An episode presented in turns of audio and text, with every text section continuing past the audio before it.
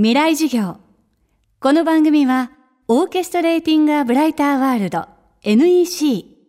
暮らしをもっと楽しく快適に川口義賢がお送りします。未来授業水曜日。チャプター3未来授業。今週の講師は著述家の古谷恒平さんです。インターネットや若者論などを中心に言論活動を展開。著書に左翼も右翼も嘘ばかりなどがあります。東京 FM タイムラインのパーソナリティとしてもおなじみです。そんな古谷さんの最新刊が日本を蝕む極論の正体。政治教育メディアなどさまざまな分野で増殖する極論とその背景を分析した一冊です。今週はこの極論をキーワードに社会と言論について考えています。未来授業3時間目。テーマは極論とメディア。この極論とメディアの関係っていうのは非常に深いものがあって極論っていうのはこれは身内の中でしか出てこないわけですね。物差しの両極の右左1センチ1センチの中からしか出てこないので残りの28センチの人からするとなんだそれっていう話になるわけです。とするとこれは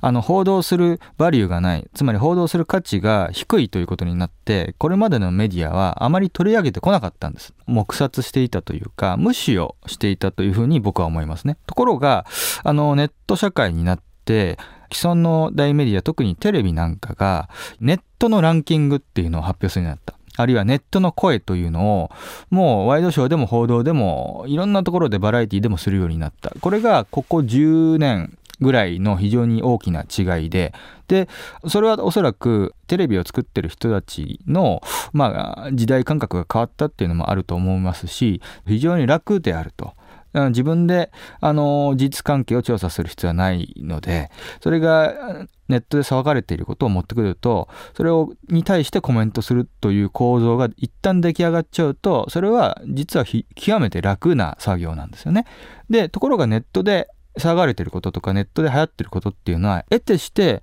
極論が多いわけです。極端な言説が多い。ところがそれをマスに持ってくるとこれ極論じゃないんじゃないか。なぜならテレビでやってるから。テレビでやってるってことは、これおおむねなんかみんな思ってることなんじゃないのっていうふうに、ますますその極論がにじみ出てくる作用がどんどん増えていきますよね。もしかしたら極論だと分かっているのかもしれないけれども、それがネットの流行りだとか、あたかも普遍的なニュースのように取り扱って、それをコンテンツにしてるっていうのが、やはり極論を悪い意味でね、拡散させてしまうような、あ僕はあの負の側面を持ってんじゃないかと。またネット社会では今名前を伏せる匿名と名前を明かす実名が混在しています。匿名と実名そしてネット社会のモラルについて古谷さんはこう続けます。まあネットの人たちが匿名がまあ多いですよね。で僕なんかは高校時代ちょうどインターネットが日本の人口の10%っていうふうに言われて大体1000万人って言われた時代をリアルでネットやってた世代なんですよ。90年代後半。そうしますとチャットですね。チャットがすごく多くてそれからテキストサイト。これは後にブログになっていくわけですけどそういうのが多くて。でそういうところでまず本名を言うっていう文化が僕らにはなかったんですよ。というのはネットっていうのは恐ろしいもんであって95%が嘘であって8割ぐらいはとんでもだっていうのが僕らにあったもんですからだからネットで買い物をするなんていうことはまず絶対にありえないこと。インターネットにクレジットカードの番号を入れるなんてことはありえないことでところが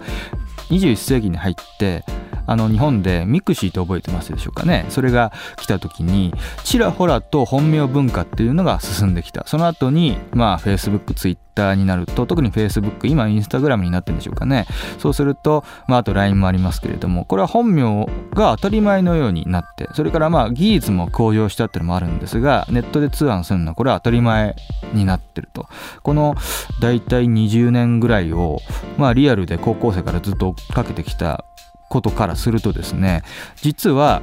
匿名で匿名であるってことはやっぱり恐れてるんですよネットのこと。ネットは怖いと思ってるから下手なこと言っちゃいけないっていう心理が働くところがどんどんそれがネットが当たり前になって実名になってくるとですねその実名で人の悪口を言う人が出てくるんですね。これ逆だ普通逆だと思われがちなんだけどこれなぜかっていうとこれは正しいと思ってるんです。正義感があるんです。できるだけ匿名より実名の方がいいに決まってます。そしてそれで防げる犯罪っていうのは出てくると思います。ただし匿名を実名にしたからといってじゃあモラルが良くなるかというとそうではありません。未来授業今週の講師は著述家古谷恒平さん。今日のテーマは極論とメディアでした。明日も古谷恒平さんの授業をお届けします。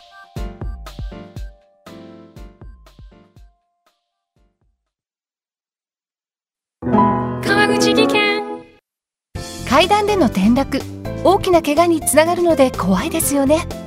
足元の見分けにくい階段でもコントラストでくっきり白いスベラーズが登場しました。皆様の暮らしをもっと楽しく快適に。川口技研のスベラーズです。未来授業。この番組はオーケストレーティングアブライターワールド NEC 暮らしをもっと楽しく快適に川口技研がお送りしました。